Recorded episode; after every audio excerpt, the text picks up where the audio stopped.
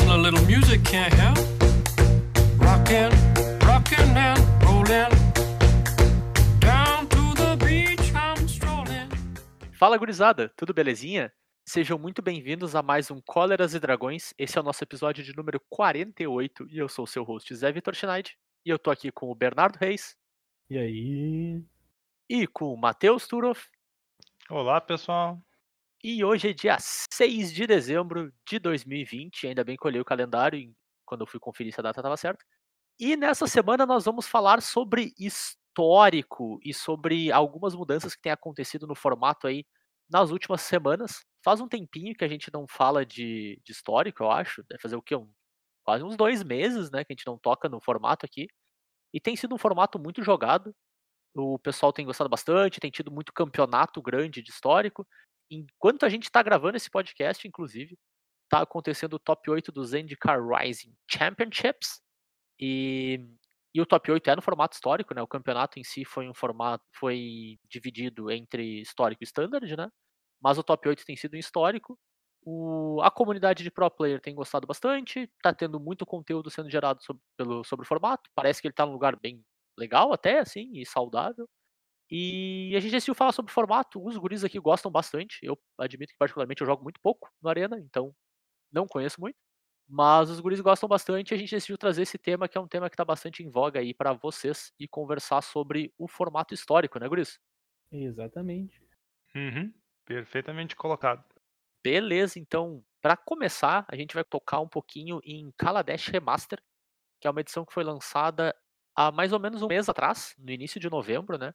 Com a mesma pegada de Amon Cat Remaster, que a gente comentou um tempo atrás aqui no podcast também, que é uma coleção, vamos dizer, de retrofil aí pro formato, né? O Wizards está lançando edições que o Arena não tem ainda para aumentar a pool do histórico, edições mais antigas, caminhando para trás na linha do tempo do, do Standard, né? Standard mais antigo, apesar de, acho que ela pulou uh, Ixalan, não pulou? Não, Ixalan Ixalan tem, tem no... na... Já tinha? Tá, eu, eu nunca lembro onde é que é a, a, a, a- o corte do beta lá. Quando, quando rotacionou Kaladesh, começou as edições do, do Arena. Entendi. Eu, eu sempre achei que era, que era um depois. Mas beleza. Então ela tá lançando, assim, vamos dizer, caminhando para trás na linha do tempo do Standard, né? E dessa vez é a vez de Kaladesh. E assim como, como, como quando foi com a Moncaf, né? Ela lançou uma edição condensando o bloco, né? E juntando as cartas tanto de Kaladesh quanto de Aether Revolt. Não introduzindo tantas cartas que talvez não vão ter impacto no histórico, de fato, né? Diminuindo um pouco o número de comuns e incomuns, assim, para fazer uma coleção só e adicionando ela ao pool de cartas do histórico, né? E Kaladesh é notória por ser uma coleção com muita carta forte, né, Guris? Muita carta que define arquétipo, né? E que define formato, né? É, na época que Kaladesh saiu no T2, ela foi uma edição que trouxe diversos, diversas ah, cartas problemáticas, né? E, inclusive, algumas dessas cartas a Wizards já não lançou em Kaladesh Remaster.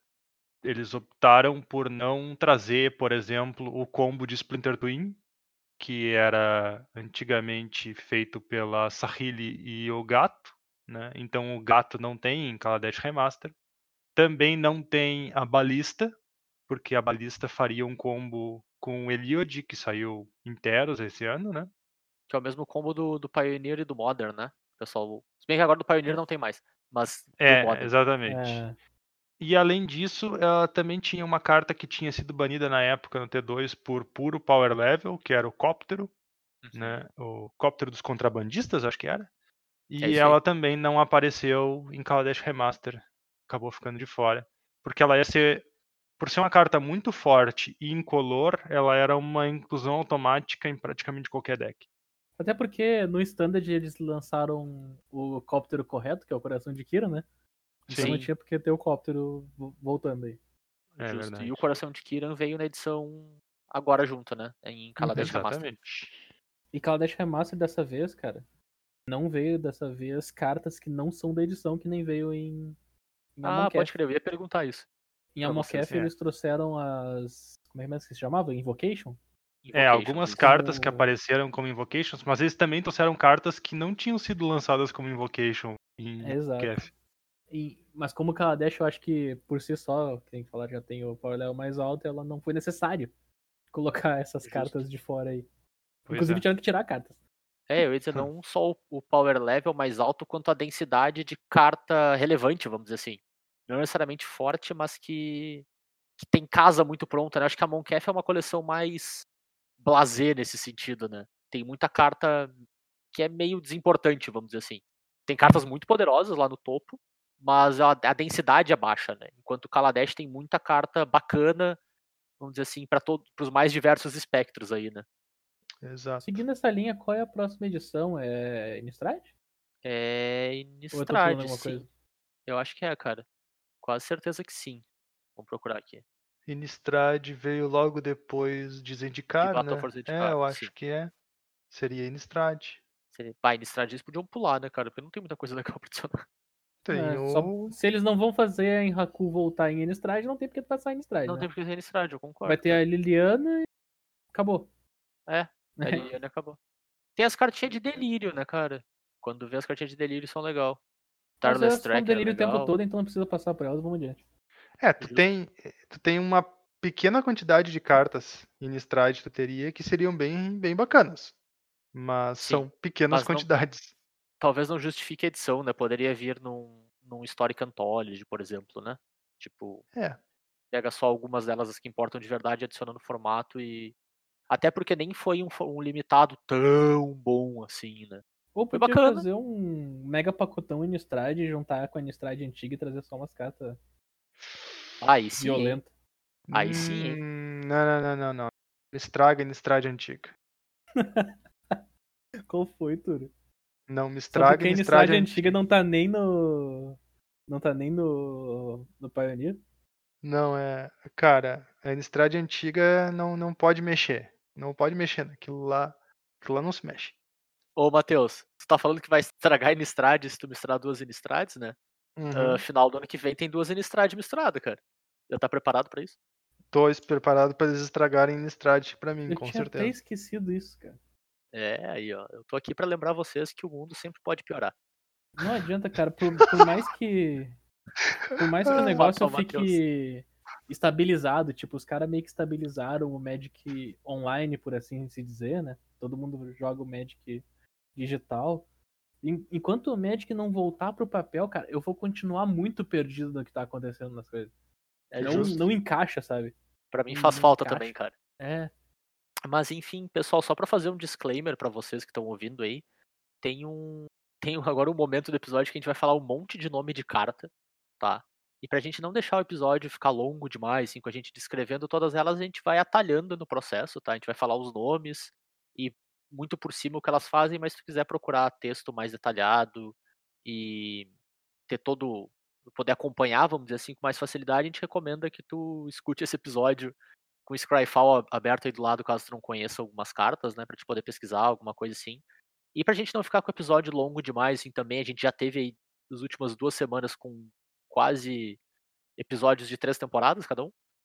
Então a gente quer tentar não fazer com que esse seja tão longo também quanto os anteriores, né? Mas enfim, movendo para essa parte do episódio, a gente vai falar um pouco sobre as principais cartas que Kaladesh trouxe para dentro do histórico, né? O, onde elas estão encontrando uma casa, ou, ou cartas que ainda talvez não tenham encontrado a sua casa, né? Mas elas têm o, o potencial de tal, elas têm power level para isso, talvez falte um pouco de suporte. E, e tentar entender um pouco de qual foi e qual pode ser ainda o impacto de Kaladesh Remaster no formato.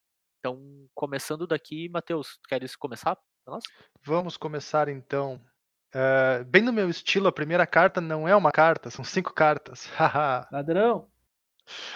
então, obviamente, e obviamente, talvez não, mas obviamente, eh, as Fastland, que são os terrenos que saíram originalmente em Kaladesh, são terrenos que entram em jogo desvirados, a menos que tu controle mais de três lands. eh, eles iam ter algum impacto no histórico. né, são cartas muito boas para decks ah, agressivos, então é bem bacana, porque infelizmente agora os decks agressivos não estão com toda a bola no histórico, né? Mas cai bem para alguns decks as Fastlands, então elas entram fazendo um certo impacto no, no formato. ah, eu vi ah, os decks de aura usando aquele Orzhov Auras e o também vi o deck um deck que não existia antes, né? Que é um deck Mardu de veículos também usando Fastlands aí. Pera aí, mas o. Ah não, Orzhov, tá, beleza. É, as isso que que- vieram Por isso que é, eu buguei são no W. Eu também. Pois é, são as inimigas, né?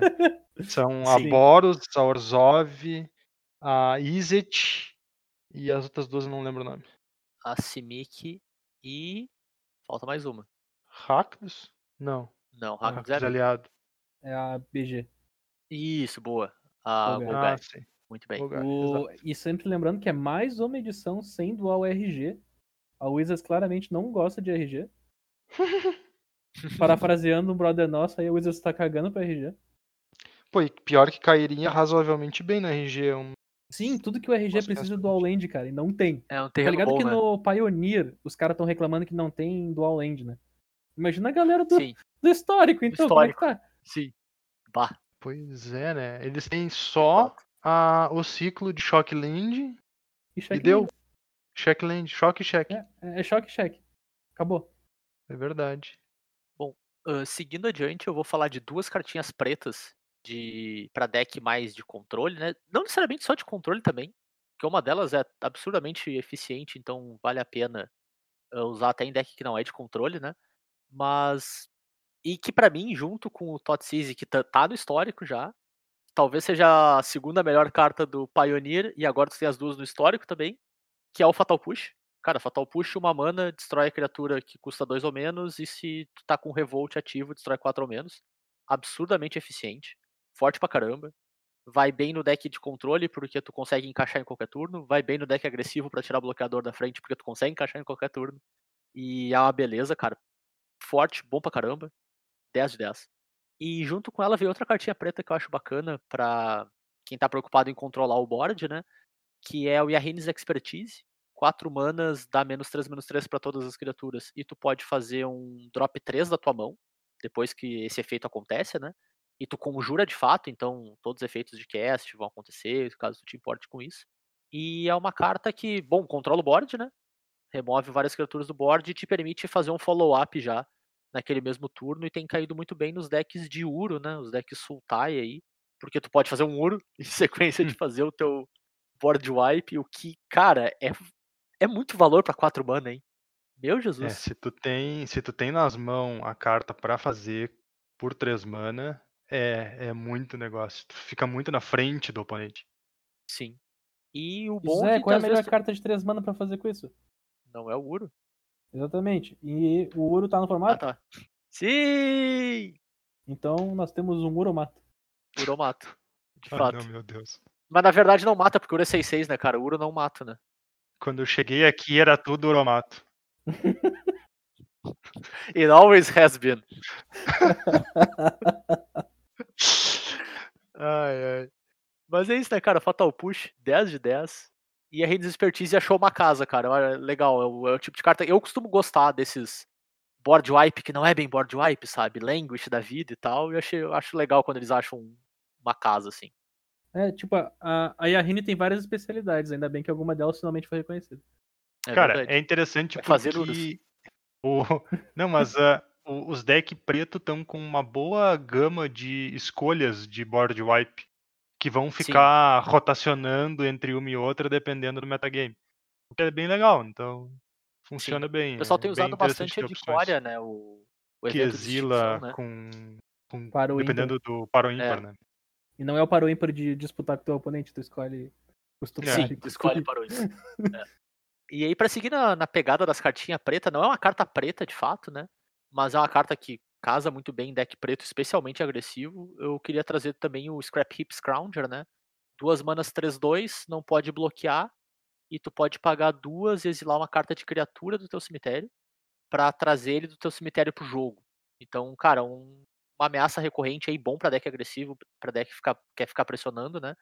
E, cara, uma boa adição pros decks pretos agressivos. Ele ainda, parece que o deck ainda não tá lá, falta um pouquinho pra ele, né? Ele ser um deck tão bom quanto é no Pioneer, por exemplo. Mas, cara, é uma das ferramentas que o deck precisava, assim, sabe? Uma ameaça de custo baixo e que consegue pressionar quase que o decorrer do jogo inteiro, né? Bicho, bicho muito chato de tirar da mesa. É, ele, foi uma, ele é uma das principais criaturas da edição, eu acho. Eu acho que sim, cara. De impacto, com certeza. Bom, eu fiz meu pacotão de cartas pretas aí, eu gosto, costumo gostar de deck preto, deck, especialmente deck preto agressivo, então seguimos adiante pro próximo. Deixa eu chamar então aqui, já que o Zé falou das cartas pretas, eu vou falar das vermelhas então. Opa. Manda bala. Porque por alguma razão eu tô falando muito de carta vermelha e eu culpo esse show notes. A culpa é minha, coloque quem quiser. A cartinha, então, que eu vou destacar aqui é, é o Bomate. Quem lembra do glorioso Bomate? Uma mana 1 é um artefato, ele não é bichinho vermelho. bom.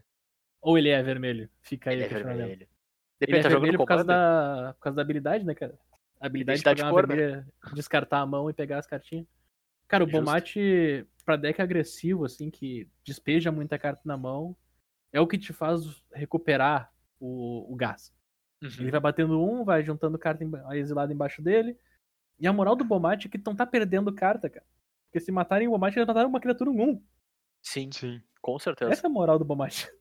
Então, O cara tá ele é- gastando, entre aspas, uma carta de verdade, É. né?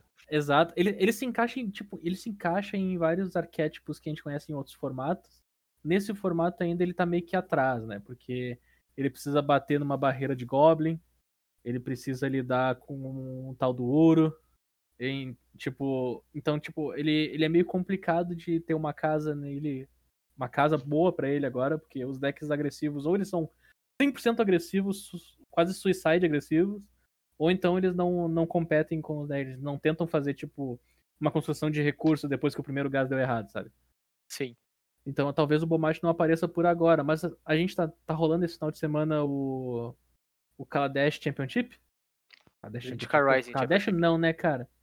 Zendikar Rising Championship. Memória, memória falhou aqui. Zendikar Rising Championship, que ele é misturado standard e histórico. Que ele é na arena.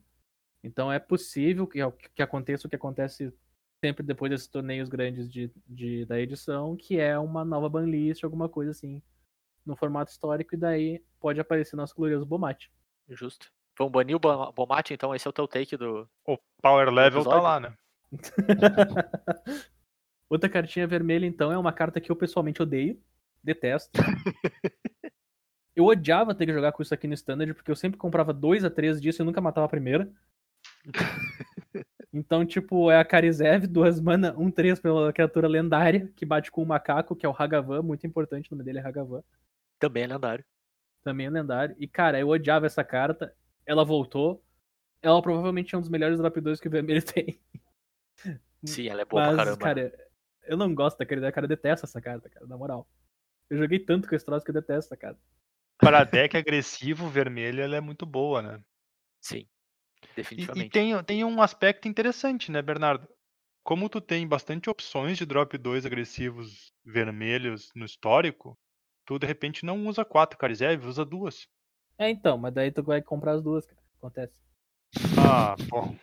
Eu, eu inventei tá- de jogar com um deck mono red no Pioneer, que usava duas Karizev. Eu joguei quatro jogos, cara, quatro rodadas num torneio, e nas quatro rodadas a minha mão tinha duas Karizev. Nossa senhora, Bernardo. Que ódio que eu tive naquele momento de lembrar que eu tava jogando com Karizev de novo. Mas aí tu tá comprando errado, Bernardo. Então pode É, não, culpar é. a carta. Vamos pra uma carta boa vermelha, então. Compra as outras cartas, cara. Vamos pra carta, Carta- boa vermelha, que é a Chandra a de gente 4 gosta. mana. Essa é Essa boa. é uma carta boa. Se bem que ela foi meio nerfada, né? Ela sofreu meio que um nerf na mudança da regra do dano direto e dano de Planeswalker, que ela subia a slana do topo e dava 2 de dano no- em todos os oponentes. Daí tu redirecionava pro Planeswalker. Podia matar Planeswalker. Era a Chandra assassina de Planeswalker. Agora que ela bom, não pode mais fazer isso, ela, tipo, deu uma enfraquecida. Mas ela continua sendo uma baita cartinha, cara. Continua. Claro. Cara, e caiu muito bem em alguns decks que já existiam, né? O pessoal testou e estão usando uma certa quantidade, às vezes no main, às vezes no side do deck de Goblins.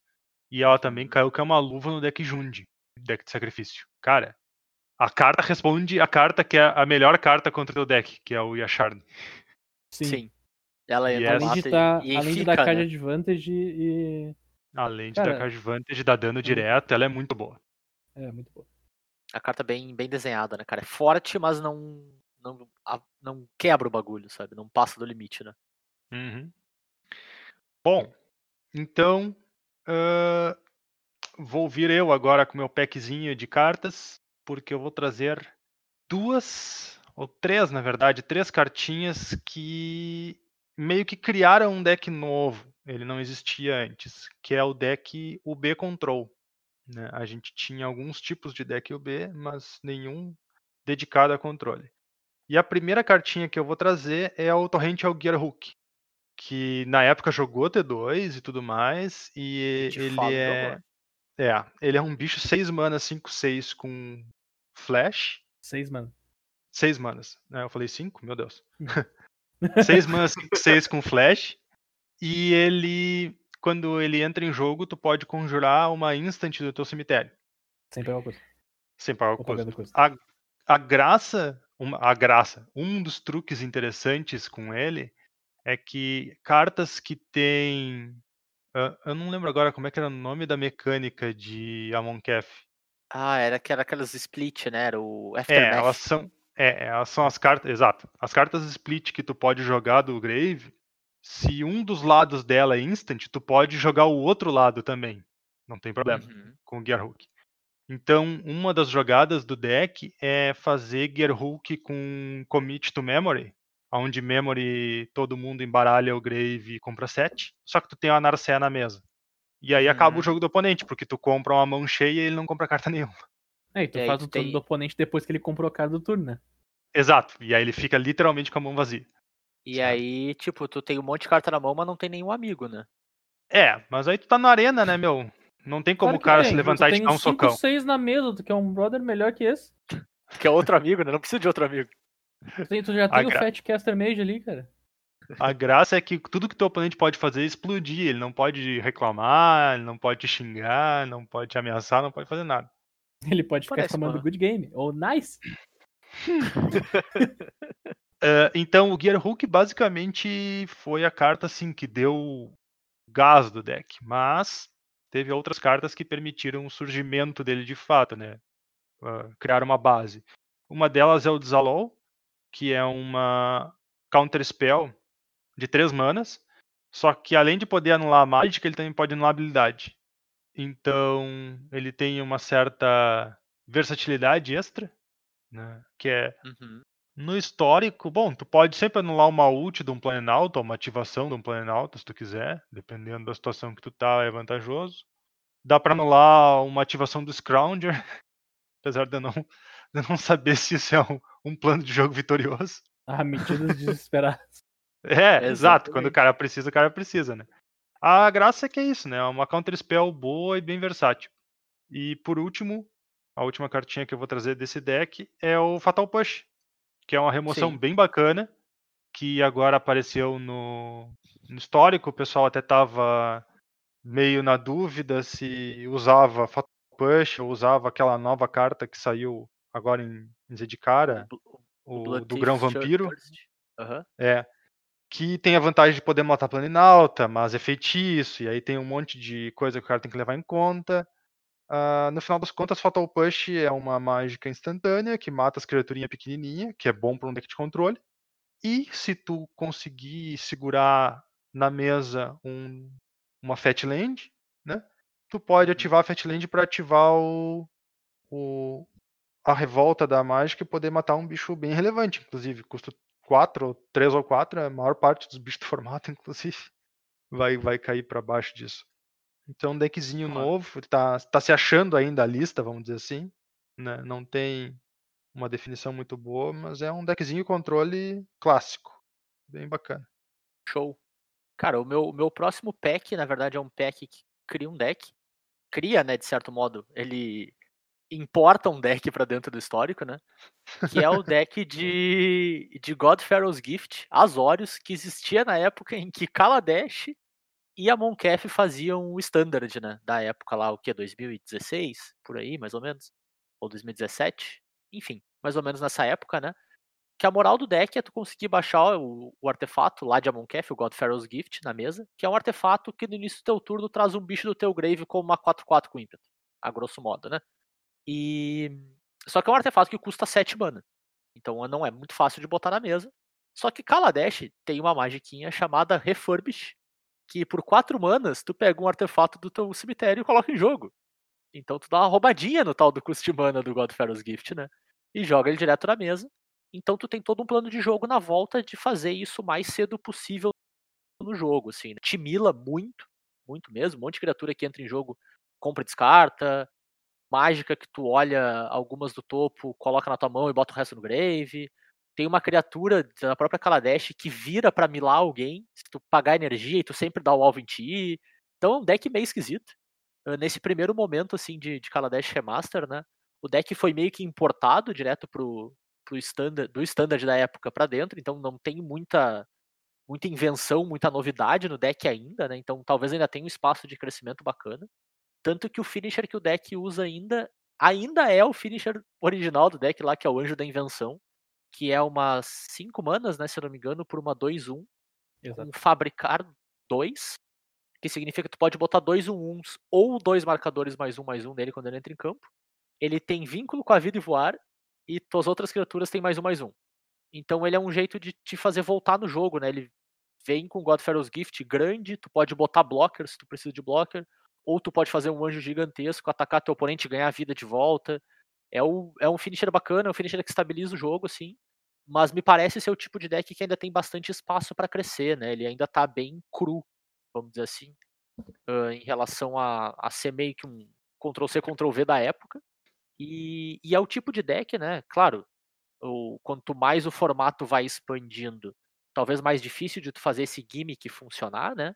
Mas ao mesmo tempo, quanto mais o formato expande, mais finishers possíveis tu tem, né? Então é um tipo uhum. de deck que escala bacana, com maior é tua pool de cartas disponível aí, para poder escolher tuas principais ferramentas, né? Para te usar o, o efeito do artefato de trazer de volta pro jogo.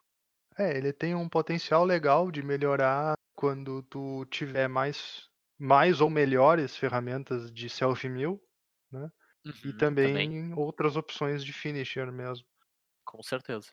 É, o, o deck usa muito bem Search for Ascanta também, né? Acabei não falando, né? Mas lá de Ixalan, que é tudo que tu quer nesse tipo de deck, né? Tu vai te milando durante o jogo, ah, melhorando teus draws, no fim do jogo tu começa a achar cartas poderosas no topo do teu deck, né? Tipo, tudo que tu quer. Aham, uhum, com certeza. Minha vez? Tua vez. Vai lá, Bernardo. Por que, que só tem Por que, que sobra pra mim falar das cartas sujas, cara? Por que, que vocês não podem falar das cartas sujas?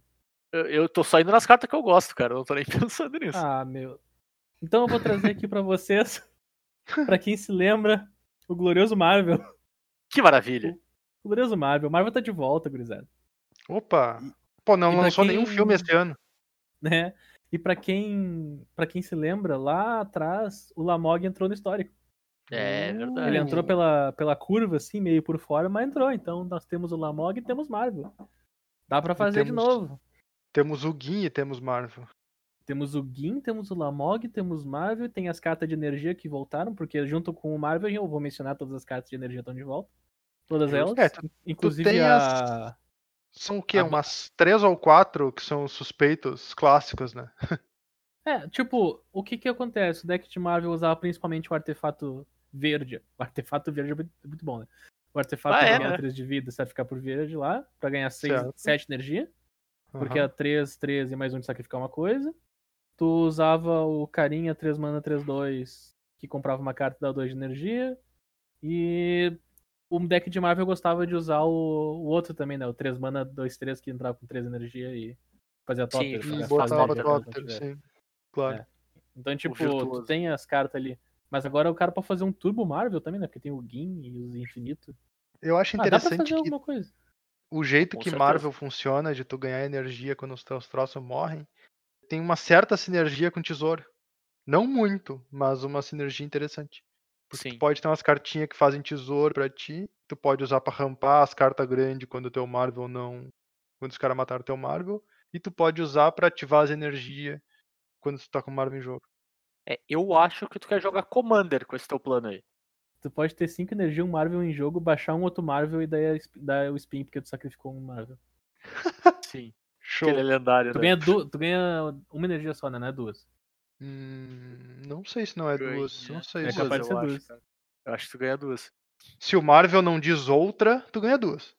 É. É, quando uma, sacrifica uma permanente. É, É, então, duas, sim. né, então. Uhum. que situação, cara. tá. E daí a gente tem as cartas de energia fazendo todo o pacotão.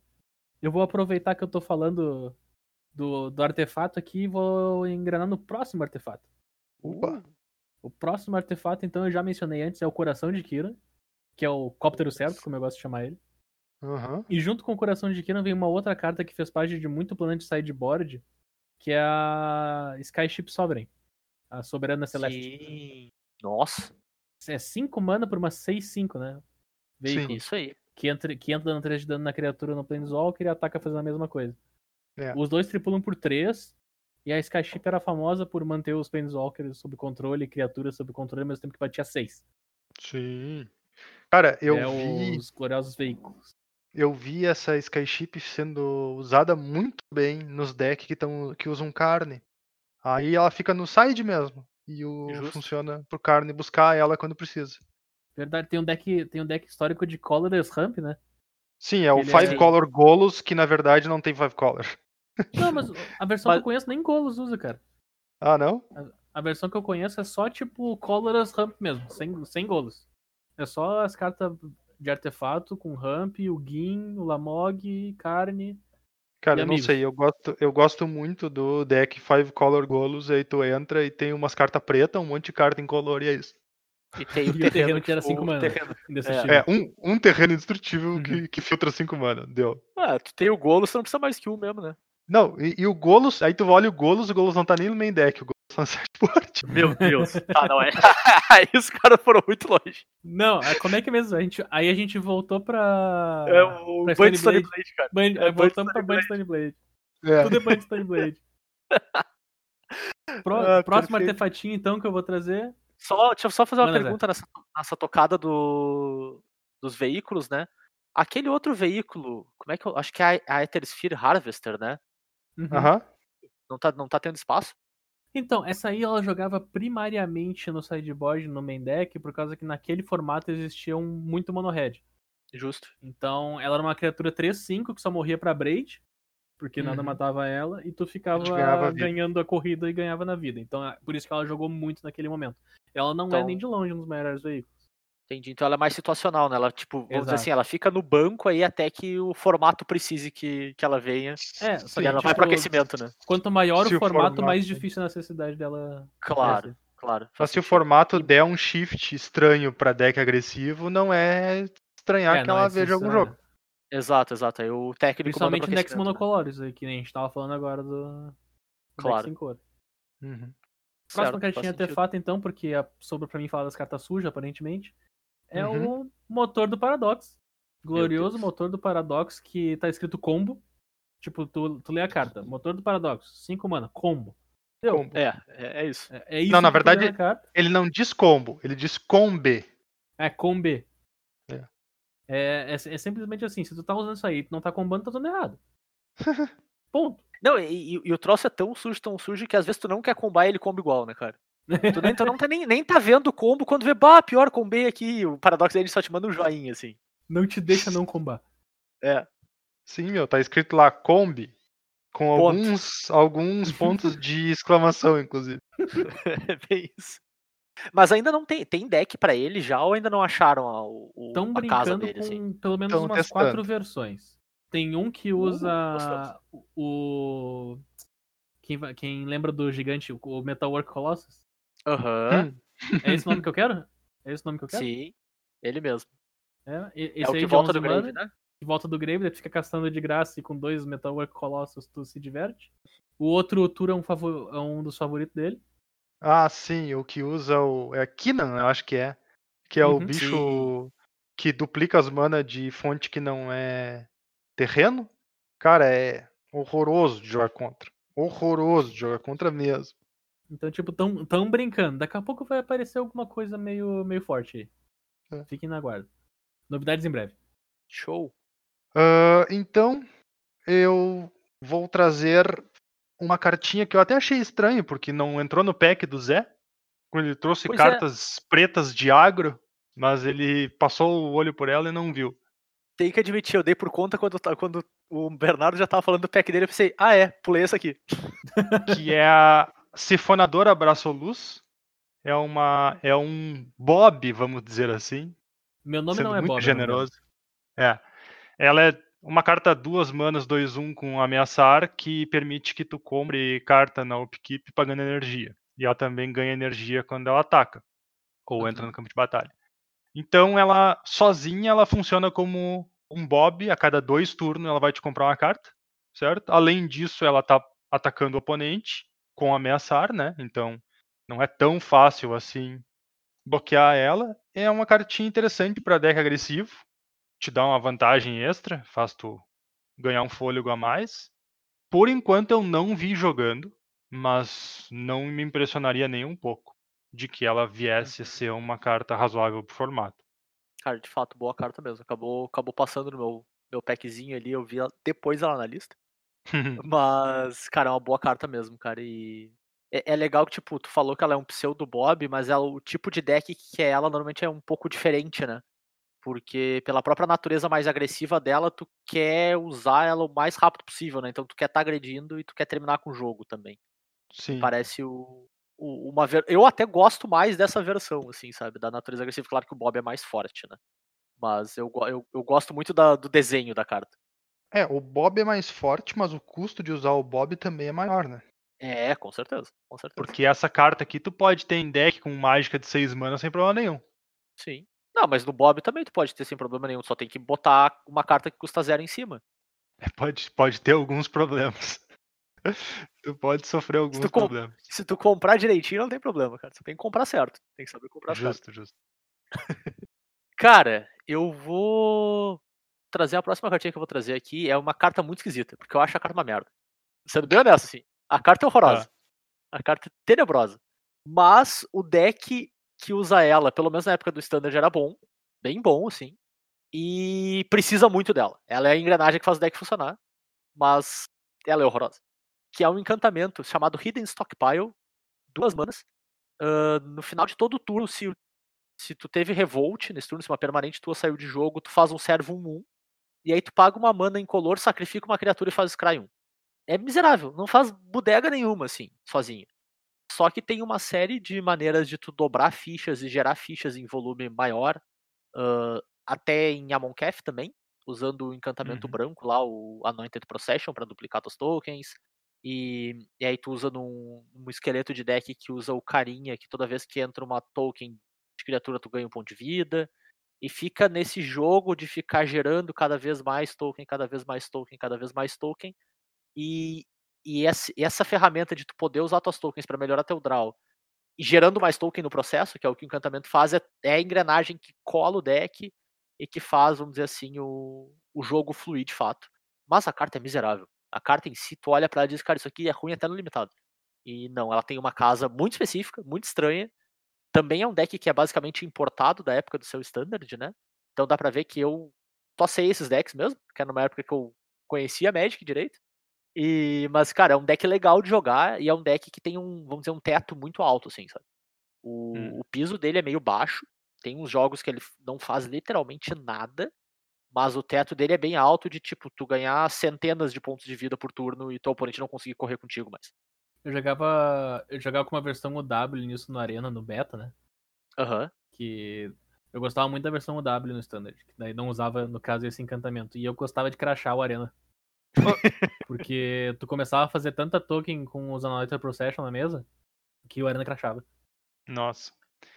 Cara, não que seja uma, um, um deck proeminente, nenhum deck proeminente do histórico tem essa característica, mas se o deck do teu oponente quer te atacar no chão, essa carta é um inferno. Não consegue.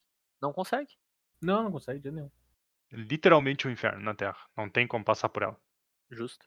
É, cara, e, mas é, tu olha pra carta, tu não dá nada para ela. Ela precisa do, de todo um aparato na volta dela para funcionar. Mas, cara, quando as pecinhas encaixam e ela gira, ela gira. Gira pra caramba. Então, fique de olho. Eu acho que o deck ainda não é um deck bom, bom de fato, né? Mas, mais uma vez, cara, sempre tem espaço para melhorar esse tipo de deck, né? Que tem uma, uma engrenagem muito sólida, né? Sim.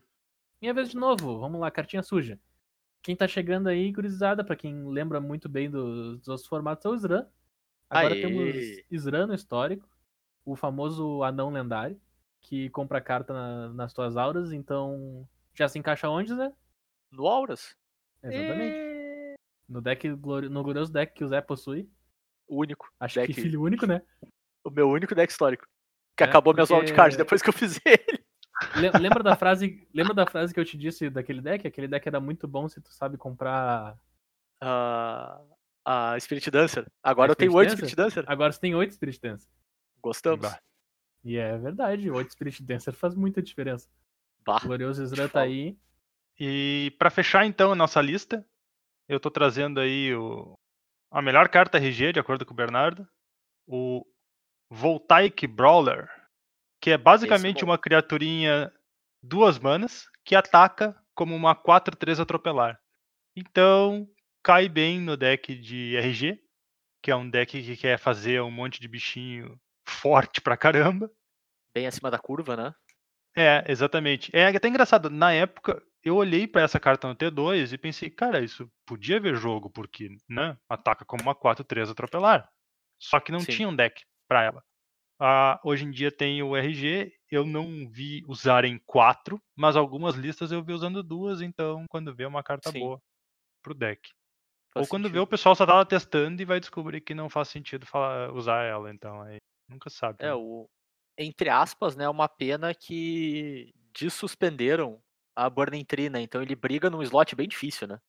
É, realmente. É, a Burning Tree já é o garantido daquele deck, né? Agora resta Exato. saber quais são os outros. As outras seis cartas de drop 2, mais ou menos, que tu vai querer. Exatamente. Então, tipo, não é é um slot disputado, né? Tu Uhum. quer. E eu acho que provavelmente varia um pouco também, né, cara? Vai ter momentos que um é melhor que o outro, dependendo um pouco do de como tá desenhado o formato aí, né? É, com E certeza. É Se um- tu. Se tu tá enfrentando muito deck com remoção, eu imagino que tu vai preferir qualquer bicho com haste. Sim, Mas Exato. se o teu oponente resolve colocar alguns bloqueador na frente, esse carinha aqui já é vantajoso. sim, você tá jogando contra o deck de stockpile que a gente tava fala- falando antes, né?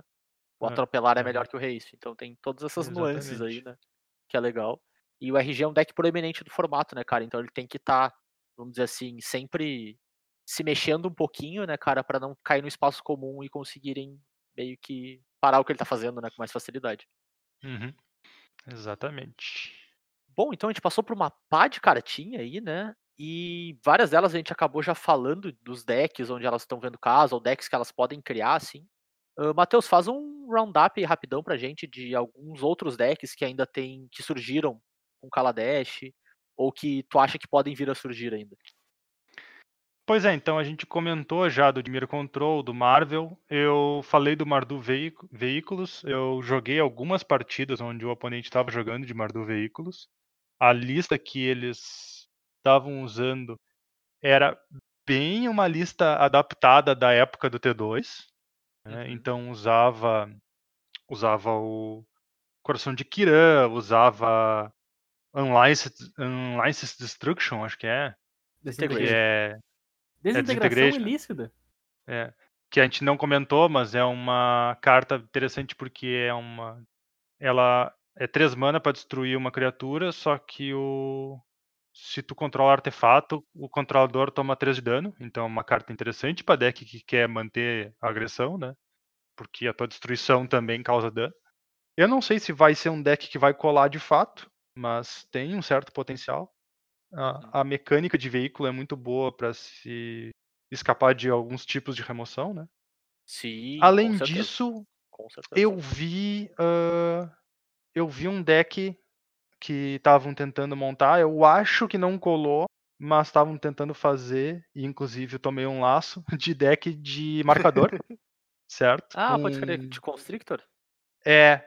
Então a gente tem a, a gente já tinha que saiu em ah, acho que foi M21. agora em Zendikar ou M21, M21 M21. saiu a criaturinha que era verde e branca, que aumentava em um os marcadores quando eles entram nas criaturas, né?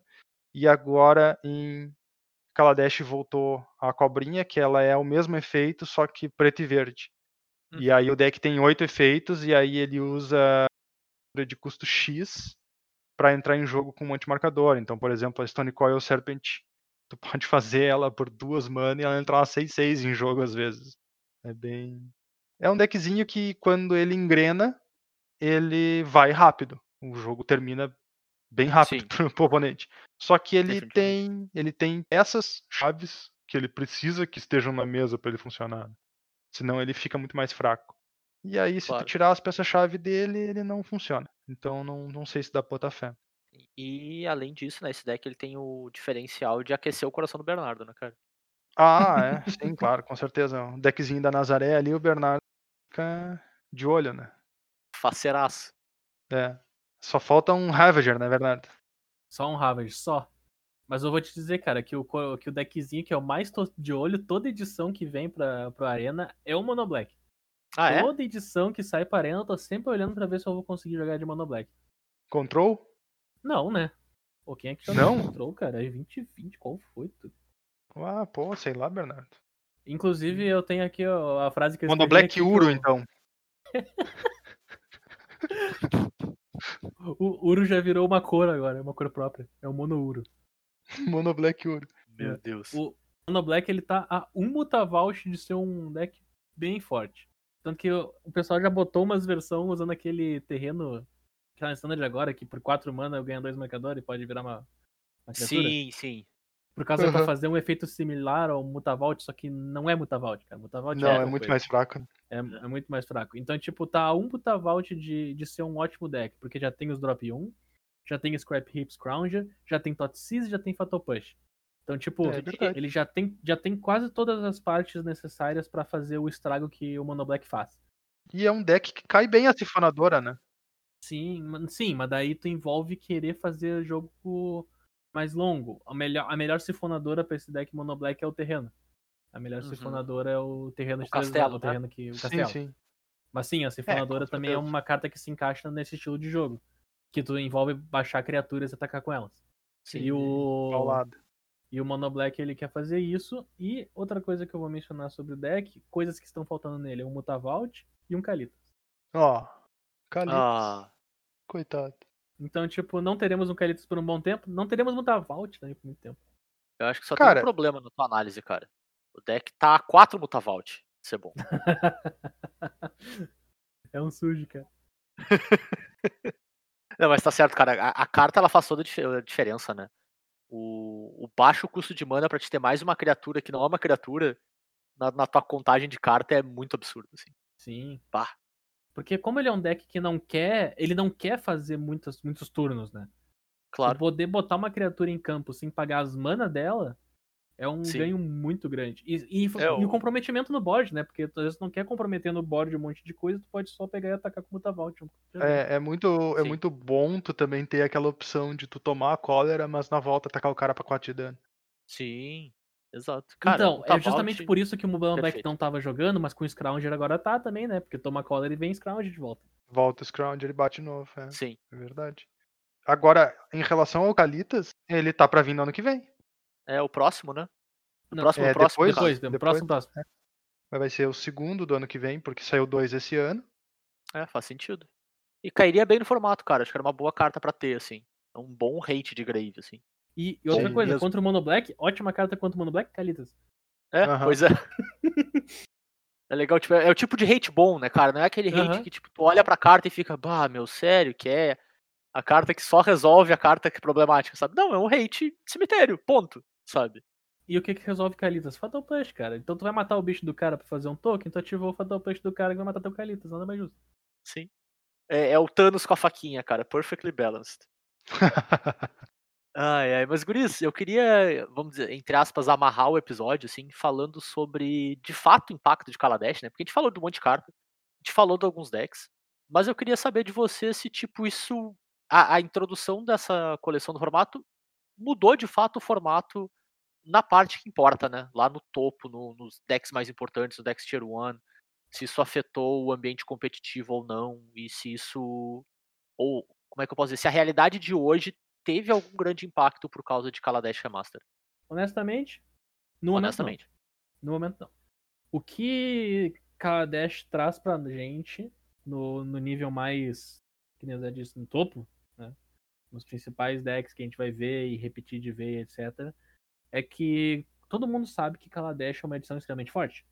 Uhum. Ela foi tão forte que ela meio que distorceu um standard. Ela também mostra para nós que as últimas edições de standard foram mais fortes ainda. Porque ela não distorceu o histórico. Porque ela não distorceu o histórico voltando, entrando no formato. Uhum. O histórico já tem o nosso glorioso amigo Uro, que ninguém gostaria de lembrar, mas tem. Ele faz todos os decks. Ele faz todos os decks mid-range jogarem. Porque tudo joga ao redor de Uro. E eu não vou dizer que o Uro é o único problema do histórico, porque não é, né? Não vamos ser. Não vamos Sim. dizer que o Uro, o Uro que faz o histórico ser do jeito que é, que não é, por causa que tem diversas outras cartas. A gente pode comentar sobre o Muxus. A gente pode não comentar sobre o Muxus também, porque que nem eu e o, e o Turo tava conversando antes de começar o episódio. Faz sentido e não faz sentido banir ele ao mesmo tempo. então, tipo, mas, mas o Uro faz. O que acontece também, se tu banir o Uro, é talvez o deck de sacrifício fique forte demais. Então, tipo, é. O Uro é uma carta que provavelmente tem que ir, tem que ir. Mas o que que vai, o que que precisa junto com ele é o que tá, acho que atrasando o que vai acontecer. Ô, meu. Porque só tirar ele tu vai criar um problema, acho que no formato. Tem que esperar agora, cara. Vai terminar esse Zendikar Championship, vai acontecer o que acontece depois dos quase todos os Pro Tours, que é uma banlist. Sim. Então a gente fica aí no aguardo do que vai acontecer. Porque como agora o Magic é prima, primariamente online, ou seja, arena, o histórico é muito importante. Então, a gente tem até uma ferramenta chamada suspensão lá, que é uma coisa estranha que o Zé defende, eu não entendo. que eles aplicam de vez em quando. Daí pode funcionar por aí também. Eu só sei que se banirem o gato no histórico para que o deck de sacrifício uh, não seja tão forte, eu vou ficar muito incomodado. Porque é a porcaria do gato, tá ligado? Sim. Tipo, ô meu, é, é sério, é o gato.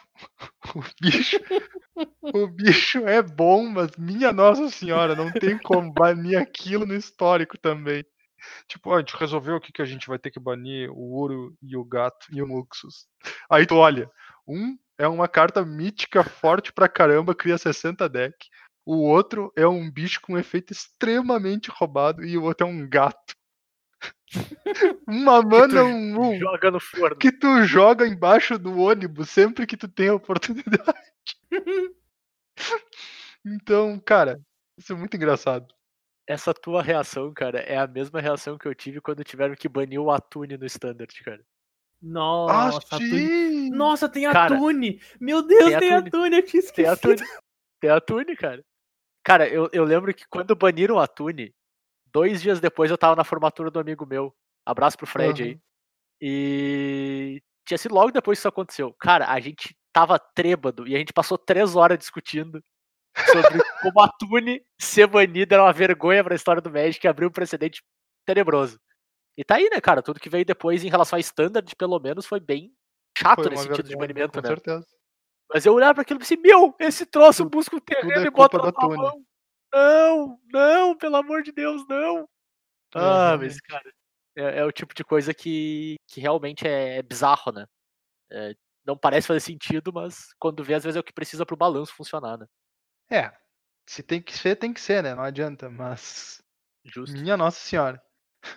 Mas assim, cara, dado, dado que a gente conversou hoje e, e todas as coisas, eu tenho do, dois pontos para levantar. O primeiro deles é que eu acho que, tipo assim, acho que é meio que incontestável entre a gente, pelo menos, que tem bastante espaço para Kaladesh Remaster pactar em breve, vamos dizer assim. Sabe? Tem muito uhum. esqueleto de deck, muita. Tem algumas cartas que já estão aí impactando, mas não estão gerando nada muito novo, né? Mas tem bastante lugar que pode utilizar essas cartas ainda no futuro, né? Tem muita carta bacana, muita carta forte, muita carta com que talvez falte só um pouco de suporte para criar uma coisa que vai ser legal existir no formato, né? Então acho que nesse sentido tá todo mundo de acordo, né? Que Kaladesh Remaster tem tem espaço para impactar bastante aí, né? Ah, é. cara, tem um potencial legal. E também tem aquela coisa. O pessoal testa deck novo quando sai uma edição nova, etc e tal. Mas sempre existe uh, aquela inércia clássica do pessoal uhum. seguir onde tá. Né? E como o, a maior parte dos melhores decks não absorveu muitas cartas de Kaladesh, uh, se o cara olhar só para eles, o cara vai achar que a edição teve um impacto pequeno. Mas quando vê, já existe aí o espaço, vamos dizer assim. Tu não precisa nem banir nada e já existe o espaço para um deck de Kaladesh surgir, só que ninguém saiu ainda para ele, né? Então, Sim. geralmente é quando tu tem uma sacudida grande no formato que começa a aparecer um monte de coisa nova. Então, cara, ele tem, ele tem potencial com certeza. Muito, muito potencial. O deck de Marvel tem potencial. Os decks de veículo tem potencial. Só só precisa do espaço para testar primeiro. Claro. E, e é normal, né, cara? O cara vai para esses dois espaços comuns, eu acho, quando tu adiciona. Especialmente quando tu adiciona cartas que a gente já conhece, né? Do ponto de vista de. Não tem nenhuma carta nova aqui, né? Uhum. Todas as cartas que a gente já viu jogarem em seja onde for, agora só estão entrando no, no histórico, né? Ou tu mexe no que já existe no formato, ou tu olha pro que existia quando essas cartas tinham casa antes, sabe? É os dois lugares, vamos dizer, os dois pontos de partida, vamos dizer assim, né? Sim. Um deles é mais imediato, o outro deles leva mais tempo para maturar. Tanto que quando o cara olha os decks diferentes que estão surgindo são muito semelhantes aos decks que existiam no T2 da época, né?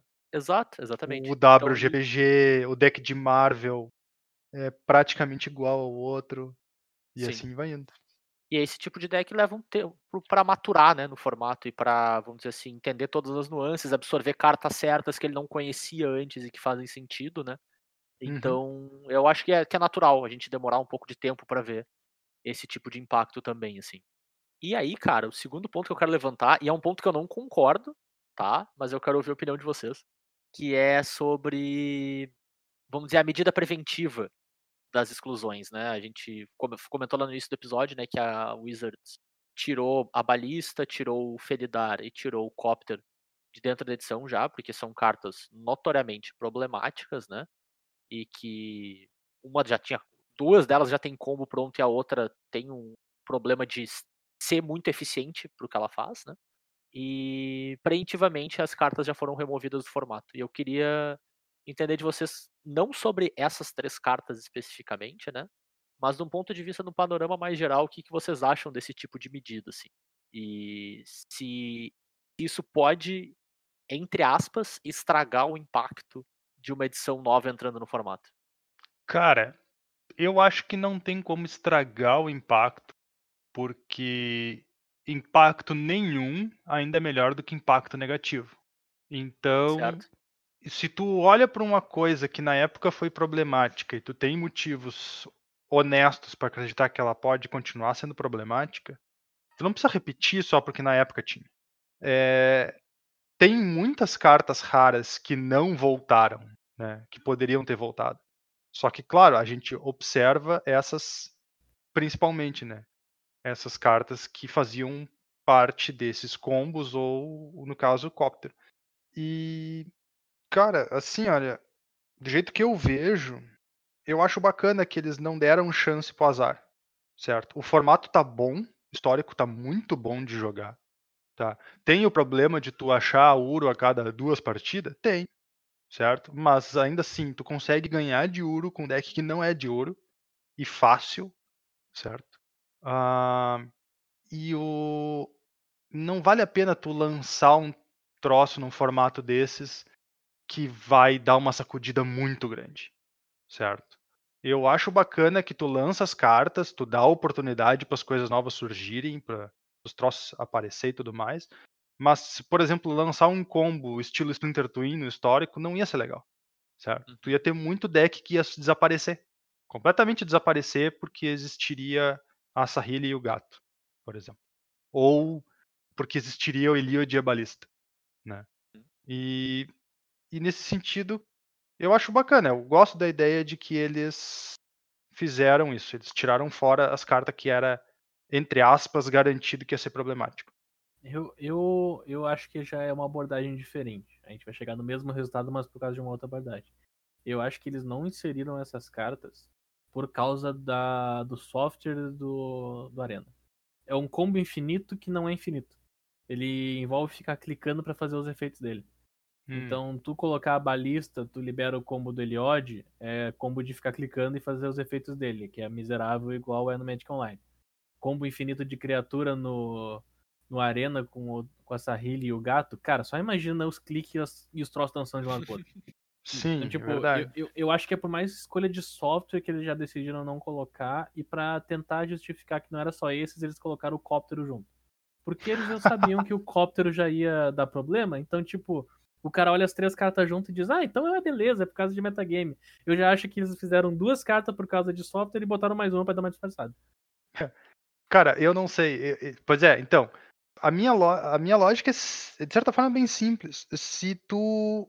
Se eu não gosto que tu vai lançar carta que tem cara de que vai ser banida e banir ela da aliança, então eu tenho que gostar que quando tu resolve lançar, tu tira elas antes. Sim, até porque eles estão meio que corrigindo a edição, fazendo o remaster dela, né? Por que, que, eles vão refazer a edição e lançar o que eles erraram de novo? Pior. Eles admitiram é, que é. eles não tinham percebido que a Sahil e o gato combavam junto quando saiu no standard. Pois é. Eles, eles, eles, chegaram e falaram, a gente não viu que isso aqui fazia isso e seguiu adiante. Então por que tu vai relançar a edição errada? Não, arruma. É, não, não precisa deixar o erro do passado te obrigar a cometer um erro hoje, né? É, é hora de esquecer os erros do passado e planejar os erros do futuro. Exatamente. o lema da Wizards, né, cara? O é. lema do Não, sacanagem. Mas eu, eu concordo 100% com vocês, Gris. Eu só quis levantar essa bolinha porque eu acho que, tipo, uh, props onde os props são merecidos também, sabe? Uhum. Ela, eu, eu, eu, acho que é uma baita bola dentro, assim. Eu acho que é uma ótima escolha. Uh, não tem por que ratear de novo nos troços que a gente sabe que é um problema. E, cara, eu acho, eu acho que o Bernardo tem razão também. Não é só um problema da carta e do, e do gameplay, é que, em especial, o gameplay digital também é miserável, né? É um, é um fator bem relevante também. Não, não, pera, pera. O, o gameplay digital não é necessariamente miserável. O combo no gameplay digital é. É isso, é isso que eu quero dizer, tipo, o gameplay dessas cartas. Ah, bom, bom. O gameplay de usar elas nesse, nesse contexto, né? Onde elas seriam usadas, com certeza absoluta. Mas quantas vezes Quantas vezes tu imagina que o teu oponente ficaria no jogo ah, não, vendo bem, tu mas, combar? Mas assim, cara, se um cara ficar esperando tu combar, tu já vai ficar muito chateado por estar tá combando. Não Bom, precisa muito, é um, assim. É um jogo de relógio, cara. É. É, não, mas o, o, o, que eu quero dizer é mais sentido, tipo assim, cara, a Wizards está extremamente preocupada com experiência ultimamente, cara. E, uhum. E vou ser bem honesto, até ela pode ter errado em printar o Omenat do jeito que foi o caramba. Mas essa ação rápida que ela tomou, que ela, cara, fazia tempo que ela não tomava uma ação rápida, já me mostra que ela tá extremamente preocupada com experiência a curto prazo, assim. E, e, tá, e tá tentando resolver os problemas mais rápido. Eu tô com essa sensação, assim, de uns seis meses pra cá, assim, sabe? Então. Tu diria que eles pararam de tentar jogar o, o problema pra baixo do tapete? Eu acho que sim, cara. E eu acho que, que isso também é um bom indicativo, cara. Já não lança, já protege os, vamos dizer, protege os jogadores, protege teu consumidor de passar por uma experiência ruim. Uh, uhum. Seja ela por clique, seja ela porque ia estragar o formato. Tipo, as, as duas são experiências ruins no, no fim das contas, né? Sim. Então eu acho que é uma escolha bem acertada mesmo, cara. E eu torço para ser uma guinada positiva, assim, no do, da direção de jogo, assim, da direção de experiência da, da Wizards, cara. Eu acho que, que a gente tá vendo uma mudança pro bem.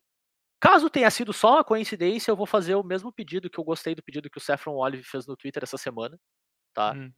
Que se é para ter uma carta quebrada em Kaldheim, que pelo menos ele tem um baita, uma baita de uma barba. só isso que eu peço, então. Mas eu, eu não me parece ser o caso, cara. Eu tô torcendo muito para não ser e eu acho que não é, de fato. Eu acho que temos uma guinada bem positiva na, na direção de experiência do nosso joguinho, gurizada. Fica aí, fica aí a expectativa nossa, então né, cara? Eu sempre crio expectativa das coisas, né? Seria ótimo. Zé, eu tenho uma, uma treta pra te largar no, no Instagram. Já que tu gosta ah, de fazer pool. Uh, aí sim, manda. Então faz uma pool aí no Instagram. O que, que é melhor, histórico ou Pioneer? Uh, gostei, hein? Vou mandar. Vou mandar mesmo. Manda lá, manda lá. Mas tem que justificar em duas páginas de dissertação livre, assim. Não adianta só clicar no, do ah, não, tem redação. No... Tira fora, tira fora, tira fora. não, mas falando sério, tipo, vou fazer a poll lá, vou fazer com certeza. E mas manda a tua opinião também, inbox lá. Não, no caso, o Bernardo pode mandar também, mas ele não vai baixar o Instagram para fazer isso. mas manda a tua opinião lá também, cara. Não é só sim ou não, é porque até pra gente fomentar a discussão, cara, fomentar a conversa legal. Quando vê, dependendo dos pontos que vocês levantarem, vira até um episódio no futuro, né?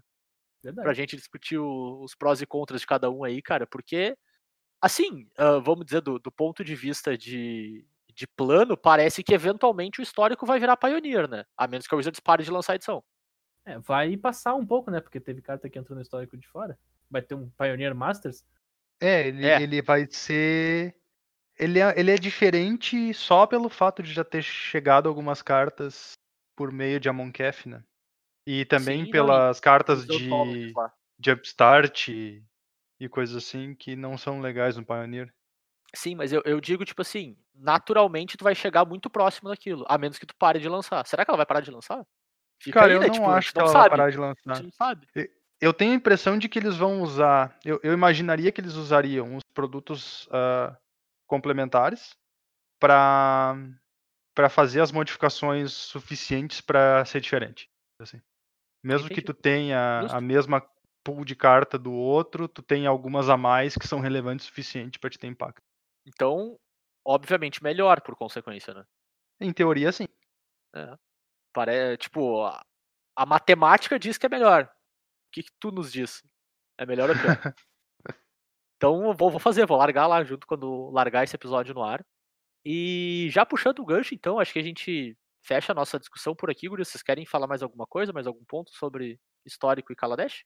Eu vou, eu vou destacar para as pessoas então, porque eu acho que eu vou falar pela 15 vez que está rolando esse final de semana os Indicar Rising Championship, que não levem em consideração as listas do top 8 só para ver o que, que é dominante ou não no formato. Ele foi um formato misto de histórico e standard, então estava splitado em quatro rodadas para cada lado no, no primeiro dia. Teve gente que foi 1-3 no histórico e 4-0 no standard e acabou no top 8 jogando histórico, né? Uhum. Então, claro. tipo, isso afeta bastante os dados de, de, decks. O que tu pode ver, sim, são os decks que fizeram 4-0 no histórico, ou 8-0 no histórico, no fim das contas. Que daí tu pode ver realmente quem, quem foi que brilhou, se Goblins brilhou, se foi Sultai, se foi algum deck muito louco que a gente não tava ligado, tipo o deck Mono White de, de 9 vidas e, sim, e solenidade. Então, tipo, vão, vão por essas coisas. Eu, eu, lembro todo torneio grande que tem que não é que, que formato é misto, que não é só os decks do top 8 que prevalecem, porque muita coisa fica atrás, atrás porque o pessoal se dá bem no formato e escolheu o deck errado no outro. Então eu só vou deixar esse disclaimer aí, se liguem nesse detalhe, mas vale a pena assistir o torneio que rolou esse final de semana. Não só isso, né? O formato do torneio, obviamente, é melhor de três. E como todo bom, todo cidadão de bem no Arena vai jogar só melhor de um, então isso aí já, já tem que ver que tem uma diferença grande. Claro, e a, de, e a deck feita pra metagame, né, cara? Os caras têm umas cartas-chave no meio do deck ali. Eu ia dizer isso, cara. Formato, é, campeonato de field pequeno, com todo mundo é pro player, cara, é muito mais um tentando prever o que, que os outros profissionais estariam fazendo e tentando fazer counter do que realmente tu jogar em volume, né?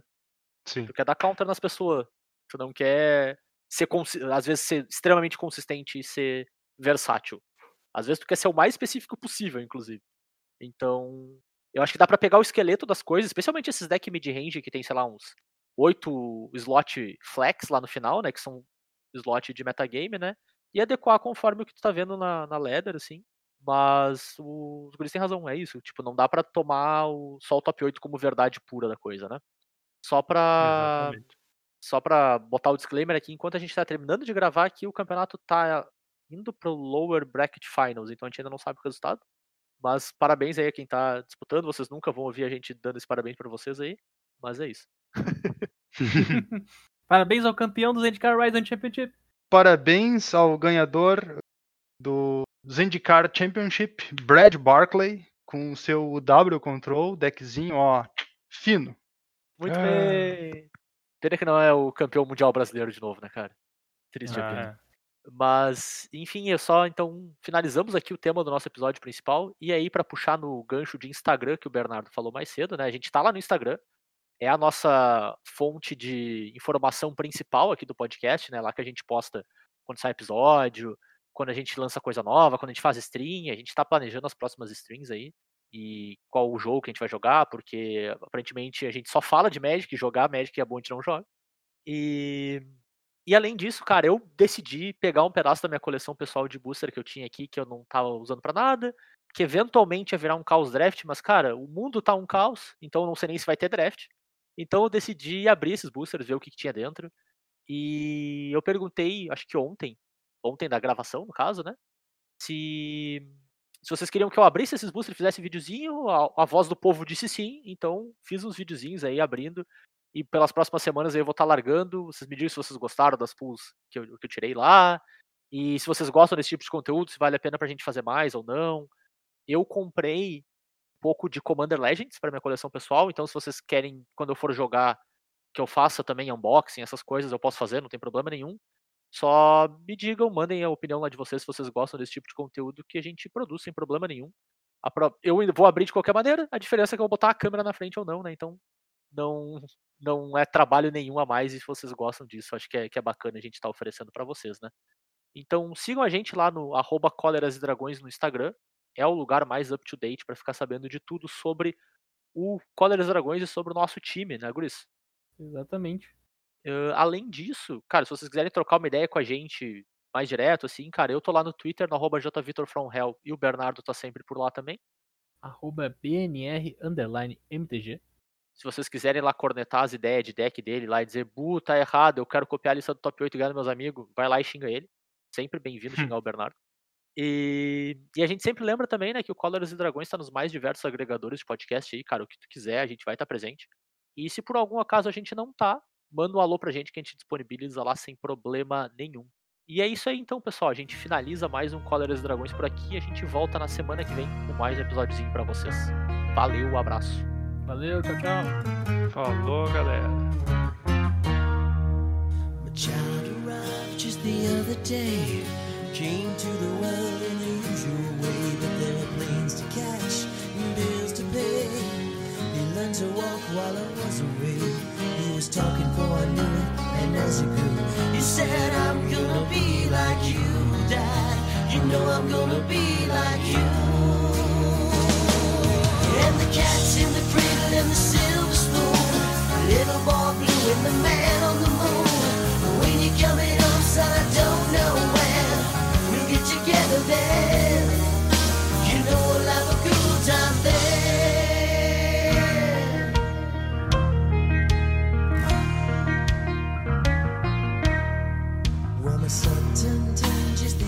Day. Said thanks for the ball, Dad. Come on, let's play. Could you teach me to throw? I said, uh, not today. I got a lot to do. He said, that's okay. And he walked away and smiled and he said, You know, I'm gonna be like him, yeah. You know, I'm gonna be like him.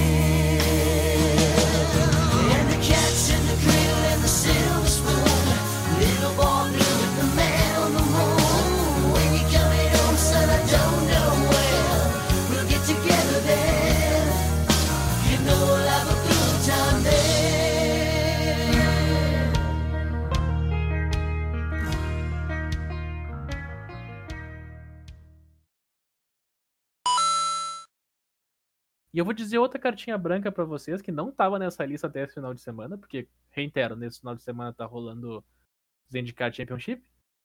É Solenidade. Solenidade Justo. não chamou a atenção porque a gente tá acostumado com um outro combo de Solenidade, que é Solenidade com a com o encantamento que usa muito no Ad né? O Phyrexian Unlife.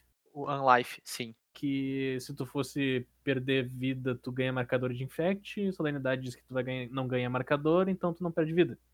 Depois, tu, depois do zero. Tu não perde o jogo. Justo. Bem, nove vidas faz um efeito muito semelhante. Ele diz que toda vez que tu fosse tomar dano, então por que solenidade tá aqui, cara? Porque alguém botou e eu escrevi do lado que era de Almonkef. Tá, então tira fora a solenidade e apaga tudo que eu falei, porque não serve pra nada. Show. Muito bom, muito útil. Cara, quem é que botou cara, solenidade eu... na lista? Então, eu só eu não botei solenidade aqui, na lista. Eu não botei nenhuma carta na lista, cara. Turou. Cara, não tem como eu ter botado solenidade na lista. Eu fui justamente a pessoa que olhou solenidade e disse, cara, solenidade não faz sentido, é de Amonkef. Eu coloquei solenidade na lista? Eu acho que sim. Eu sei que eu não fui. Eu não tá coloquei bom, então. nenhuma carta porque eu não sei nem do que eu tô falando aqui. É isso aí, então. Solenidade, gurizada. Tudo vai falar da melhor carta RG, então. oh, essa, essa é a parte que a gente disse pro nosso editor deixar no episódio? É, isso vai, isso, isso vai ficar, nem que seja no finalzinho. Eu me, eu me senti muito, muito útil agora trazendo informação para vocês aí. Não, mas então.